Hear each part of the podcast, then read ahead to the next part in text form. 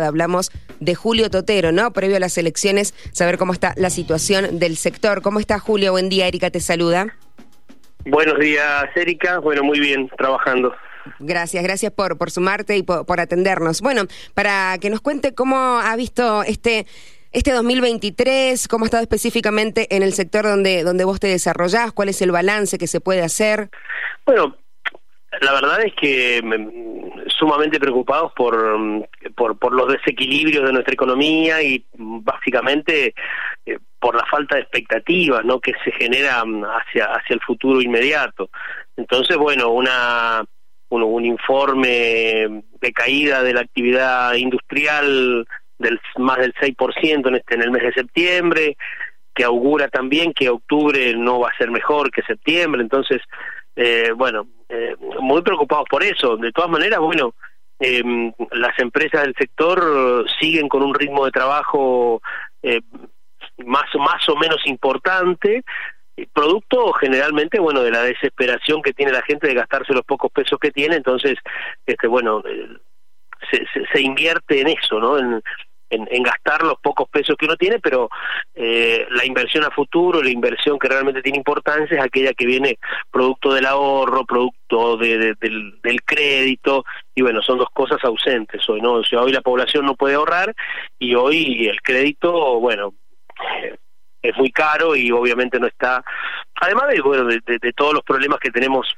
este, con las inversiones en general, ¿no? Es decir, este, vos hablabas de los problemas en infraestructura escolar y de todo el, lío que hizo el, fuego y todos estos desastres que hemos tenido por el sonda, pero también es cierto que muchas de estas cosas pasan por falta de previsibilidad, ¿no? Es decir, este, hace no sé, desde que yo tengo uso de razón que se corta el paso a Chile, ¿no? Y no y no hemos todavía eh, eh, podido solucionar el problema de un paso a Chile eh, un poco más estable, que, que a pesar de las nevadas podamos cruzar igual, el tema del ferrocarril. Bueno, eh, estas son las preocupaciones. Una es la, es la situación general de caída de la actividad industrial, a pesar de que, de que movimiento en la actividad económica hay, producto de esto que yo te decía, pero la gran preocupación a futuro es la falta de, de políticas claras que eh, resuelvan estos problemas eternos que tenemos en el país y en la provincia. ¿no? Eh, el tema dólar, el tema inflación, por supuesto que, que nos ha atravesado a todos como sociedad, pero específicamente en el rubro de la metalurgia, el tema exportaciones, eh, ha sido un poco más complicado de lo habitual. ¿Ya han pasado situaciones y tormentas como estas? ¿Ya han logrado salir o esta viene particularmente fuerte? No, seguramente vamos a salir de esta también, como hemos salido de tantas otras, pero mm, lo preocupante es que teniendo un país con tantos recursos, un país con tantas eh, posibilidades, eh, vivamos en un país con casi un 50% de pobreza y con salarios tan bajos, ¿no? Y con tanta angustia permanente. Entonces, el tema de la inflación y el tema del, del, de, la, del, de la inestabilidad monetaria hace que hoy tengamos eh, estemos imposibilitados de sostener un precio a nuestros clientes, estemos imposibilitados de sostener un precio para incorporarnos o, seguir trabajando en el comercio internacional, eh, no tengamos provisión de, componentes como realmente necesitaríamos tener en tiempo y forma. Eh, hoy tenemos obras atrasadas porque no tenemos insumos y a veces insumos no solamente importados, sino insumos que se fabrican en el país, pero que también necesitan algunos insumos importados para fabricarlos en el país. Entonces tenemos un combo bastante difícil y, el empresario en general, en lugar de estar todo el día viendo a ver cómo mejora su productividad, cómo gana nuevos mercados, cómo genera más empleo, tiene que estar todo el tiempo viendo cómo eh, hace para defenderse de el aumento del precio de la materia prima o para conseguir materia prima donde el proveedor habitual no le vende porque no tiene, eh, tiene que salir a buscar otro lado y pagarlo más caro y perder rentabilidad. Entonces, bueno, hay un combo de cosas, ¿no? Y bueno, el mercado internacional cuesta mucho conseguirlo, pero mucho más cuesta sostenerlo después en el tiempo. Y con estas políticas, así con toda esta inestabilidad, se hace muy difícil. Entonces, bueno, esperemos que que esto se resuelva. Siempre hemos salido adelante porque eh, la esperanza es lo último que perdemos, entonces, bueno, eh, entendemos que esto puede resolverse en los próximos meses o para el próximo año, ojalá.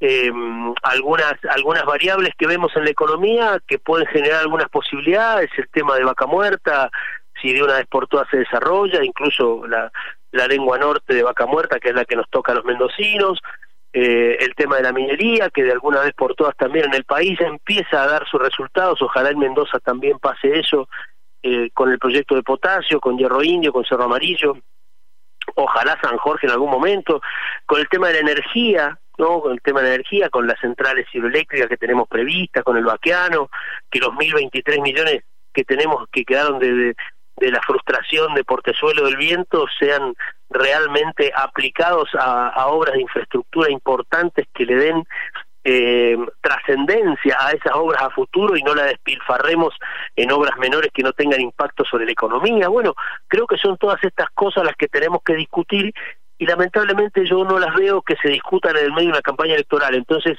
eso es una preocupación y eso es una insistencia permanente que nosotros hacemos desde el desarrollismo, sobre todas las cosas, es discutir política de desarrollo. ¿no? Em, te hago dos preguntas en una. Justamente vos eh, lo mencionabas. ¿Cómo ha sido este año a la hora de sentarse a, negociar o buscar acuerdos o, apoyo con el gobierno de turno y además en un año de elecciones, ¿no? Eh, cuando visitaron distintos candidatos, bueno, quizás previo a las PASO también, las elecciones eh, aquí en la provincia de Mendoza. ¿Cómo fue, digo, todo ese tramo? Porque ahora ya estamos llegando a una instancia final donde hay dos posturas políticas eh, muy claras y muy distintas, ¿no? Para gobernar a nivel nacional, eh, cómo ha sido eh, ese, ese trabajo por el lado aquí en Mendoza y después el movimiento desarrollista que, bien mencionabas, cómo se está rearmando en la provincia. Bueno, en primer lugar, la relación eh, desde de nuestro sector con los candidatos a gobernador, fundamentalmente en las pasos provinciales, eh, fue muy buena. Es decir, creo que tuvimos interacción con todos y, a todos le pudimos exponer nuestras preocupaciones y, y, todos los planteos que nosotros tenemos para que nuestro sector y la industria en general se pueda desarrollar.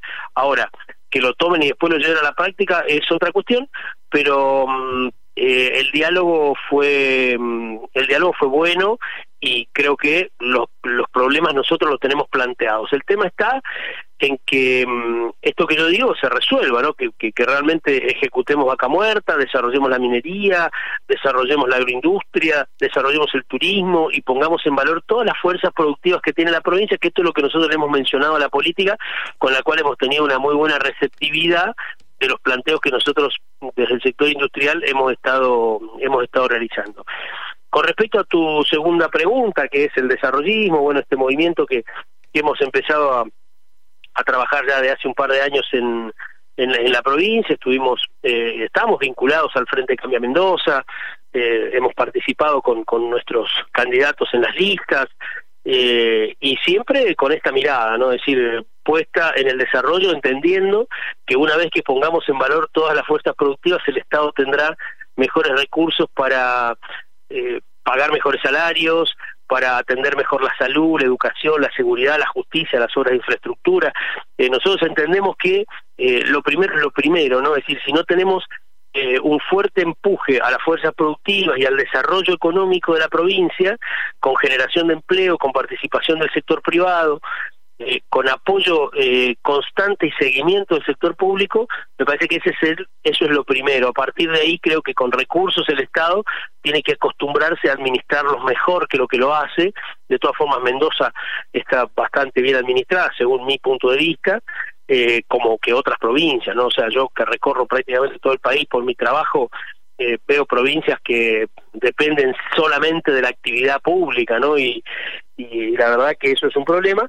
Entonces está bien administrada en ese sentido, falta que pongamos en valor todas las fuerzas productivas que tenemos los mendocinos, algunas eh, por, por desencuentros propios nuestros, eh, dormidas, pero bueno, tenemos la esperanza de que el año próximo eh, vamos vamos a poner en esto. Ojalá esto se cumpla, ¿no? Esto es lo que los desarrollistas y lo que estamos en este movimiento eh, estamos planteando. Ojalá seamos escuchados, ojalá la gente entienda este mensaje y bueno, de alguna forma eh, podamos eh, darle una mano a la provincia para generar bienestar para todos los mendocinos, mejores salarios, mejor empleo, bueno, es lo que estamos proponiendo y buscando, ¿no?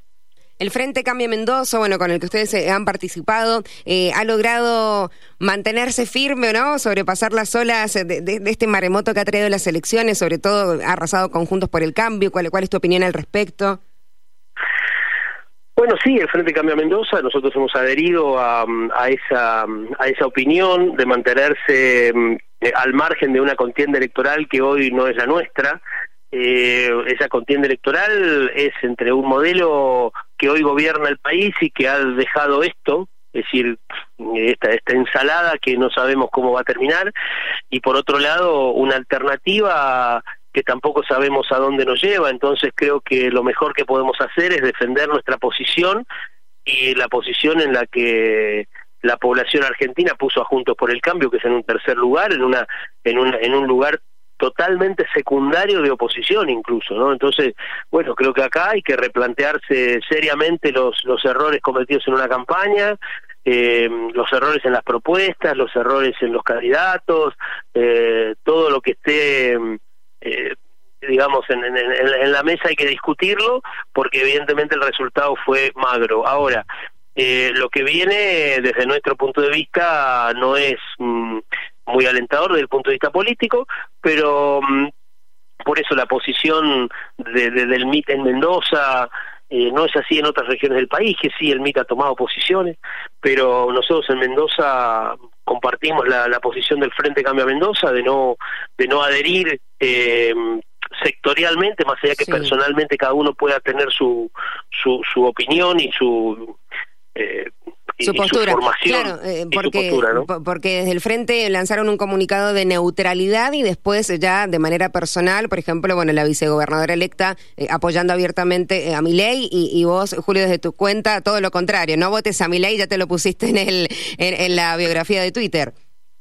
Sí, sí, sí, yo ya es, una posición que tengo tomada, los que por ahí mm, vivimos la década del 90 con, con Menem y todo mm, y toda esa apertura indiscriminada de la economía y todo ese pensamiento de que había que privatizar todo lo que estaba a la mano, que el Estado no servía para nada, nos llevó a que arrancó Menem con un 6% de desocupados y terminó en un 25%, ¿no?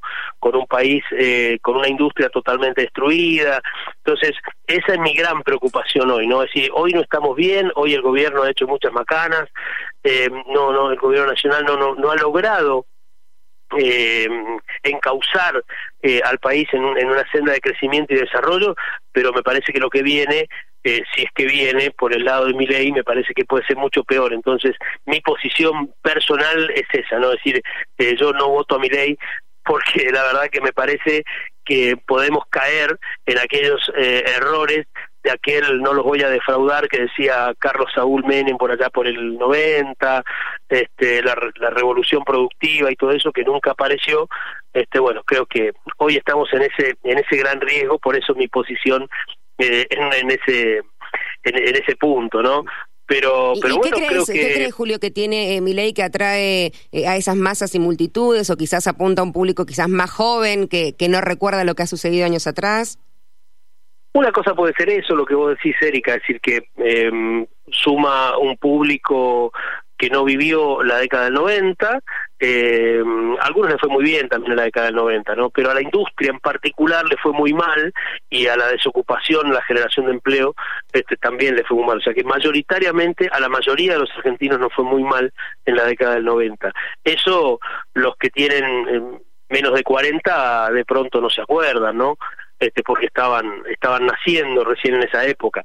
Este, entonces eso no lo recuerdan, pero bueno, eh, eso a mí me, me, me, provoca cierto este, ciertos temores y por eso por eso mi posición y después está mm, la, la, yo a veces justifico la posición de los que votan a mi ley porque la clase política actual no ha dado respuestas es decir no ha dado respuesta a todas las demandas sociales no ha dado respuestas a todas las necesidades que tiene la población, los chicos se van del país, la gente tiene magros salarios, eh, la inflación nos carcome todos los días, la plata no alcanza, y entonces eh, la gente identifica a esta situación con quienes ya gobernaron, ¿no? Es decir, ya gobernó Alberto Fernández, ya gobernó los Kirchner, ya gobernó Massa, ha estado a cargo de la economía el último año, ya gobernó Macri.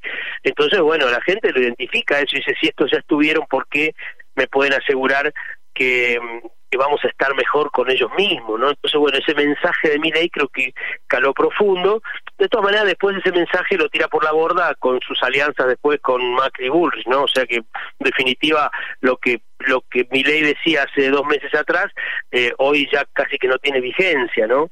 Este, pero bueno, creo que ese mensaje caló profundo en la población, ¿no? Lo último que te consulto, Julio, eh, ¿a quién ves a nivel em, nacional como eh, referente de lo que puede llegar, bueno, ya, eh, se rompió Julio por el cambio, pero desde el desarrollismo o, líder, ¿no? De, poner enfrente a, a, partidos como el que lidera Milei o Sergio Massa, eh, ¿a quién ves vos como, como referentes nacionales?